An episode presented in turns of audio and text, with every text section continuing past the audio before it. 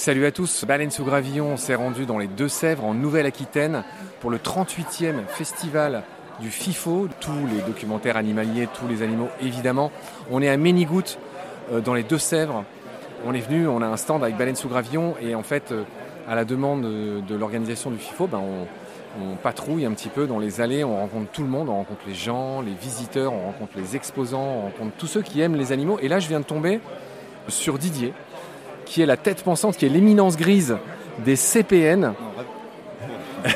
et voilà, et je t'ai déjà mis dans l'embarras, mon cher Didier. Alors je te laisse te représenter. Qui es-tu, que fais-tu? Didier Duchesne et je suis euh, administrateur des CPN, donc je suis dans un groupe, donc je ne suis pas l'éminence grise, mais je participe à la discussion. Tu, as une tête d'éminence grise. si vous voulez.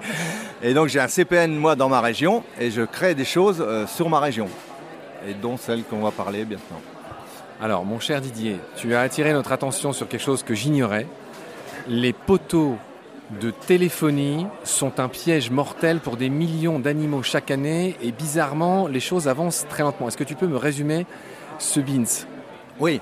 Alors c'est une très vieille histoire qui remonte à très longtemps. Euh, les poteaux euh, dans les années 70 ont été installés pour le développement du téléphone et ils étaient en métal, en alu, creux et pas bouchés en haut. Donc les oiseaux, genre la hulotte, la effraie, les mésanges, l'écureuil, peuvent rentrer dedans et ne peut pas ressortir, donc meurt euh, d'après la souffrance pendant des jours au fond du poteau. Il en a mis très longtemps avec euh, la LPO à faire boucher ces poteaux, qui ont été bouchés avec du plastique, mais qui n'a pas tenu à cause du soleil, de la lune, etc., et qui a été rebouchés en fer par la suite.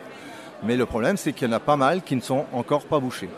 Le problème, c'est qu'il euh, faut faire l'inventaire de tous les poteaux de la région pour voir ceux qui ne sont pas bouchés et demander à Orange, parce que maintenant c'est Orange, de venir les boucher le plus rapidement possible pour que ce désastre s'arrête. Mon cher Didier, quelle est cette mystérieuse région dont tu parles depuis tout à l'heure? Ah, la région, moi je suis en Bourgogne-Franche-Comté, je suis dans Lyon, surtout le nord de Lyon. C'est-à-dire tout ce qui est sur Sens, la ville de Sens et toutes les 98 communes autour. Donc CPN, Sens, on a compris. La moutarde t'es montée au nez, mon cher Didier, tu es du pays de la moutarde évidemment. Merveilleuse blague. D'accord, euh, explique-nous ce que signifie CPN, c'est le moment de faire la petite minute promo. Alors, les CPN. En fait, dans les années 70, il y a un instituteur et beaucoup de ses amis qui ont créé une association et qui ont fait des clubs nature dans les écoles et qui ont fait un petit bulletin de liaison qui s'appelait La Hulotte. La Hulotte a super bien marché. Pierre Déon, qui est cette personne, continue à, faire la Hulotte à l'heure actuelle et ça marche très bien puisqu'on a fêté les 50 ans cette année. Et les clubs nature ont été repris dix ans après dans une fédération, la Fédération Connaître et Protéger la Nature, FCPN, qui regroupe tous les clubs. Et maintenant, on est 400 clubs en France, 150 en Afrique environ.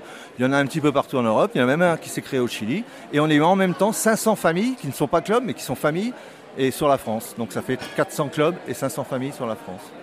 Alors Didier, la FCPN, elle fait quoi à, part surveiller les poteaux téléphoniques qui ne sont pas bouchés? Et je, ne voudrais pas avoir l'air de rigoler parce que c'est bien ce que vous faites. Alors non, la fédération, elle édite des cahiers techniques pour essayer de connaître la nature pour mieux la protéger. Et dans les clubs, on est libre, on fait ce qu'on veut. Et moi, j'ai fait des actions de protection, dont les poteaux. Mais je fais d'autres actions, comme je mets des nichoirs à chouettes et frais dans les clochers. Et le but, c'est d'avoir des actions de protection dans chaque région. Et moi, euh, je suis attaqué aux poteaux, parce que c'est quand même un truc euh, qui me tient à cœur, parce que dans les années 90, j'étais à la LPO, on luttait pour faire boucher ces poteaux-là, et il y a encore des problèmes avec ça. Merci beaucoup Didier.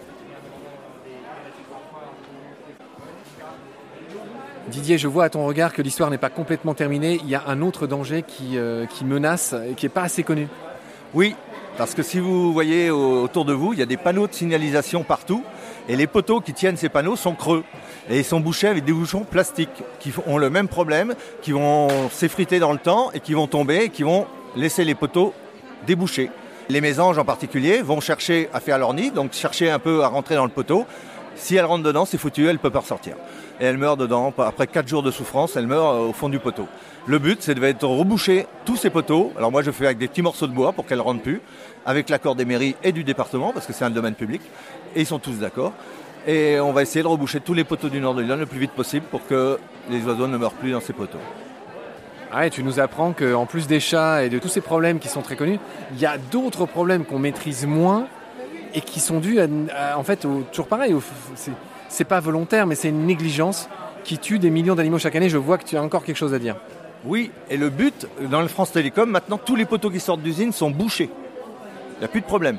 Et il faudrait simplement que les poteaux de signalisation, au lieu de mettre des bouchons plastiques, ils mettent un petit morceau de fer soudé et il n'y aurait plus de problème. Tous les nouveaux poteaux peuvent être bouchés en usine, donc il faut s'attaquer à ça. Et j'ai des personnes qui commencent à porter cette parole-là. Bah merci Didier. Est-ce que cette fois-ci on a fini? Est-ce que tu peux me libérer? Je te libère avec euh, plaisir. merci Didier.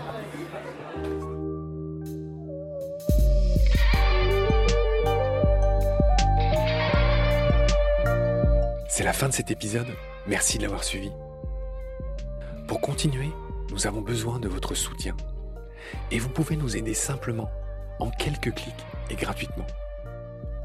Il suffit par exemple d'utiliser le moteur de recherche solidaire Lilo.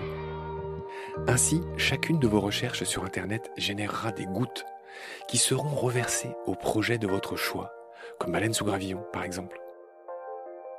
Vous pouvez par ailleurs vous abonner à nos podcasts comme d'habitude, partager les liens, devenir adhérent de l'association BSG ou encore faire un don sur Helloasso ou sur Tipeee. Grand merci par avance. Je remercie tous mes équipiers pour leur aide précieuse. Je vous retrouve bientôt pour de nouveaux épisodes. Et d'ici là, prenez soin de vous et de ce qu'il y a autour de vous. Merci. À bientôt.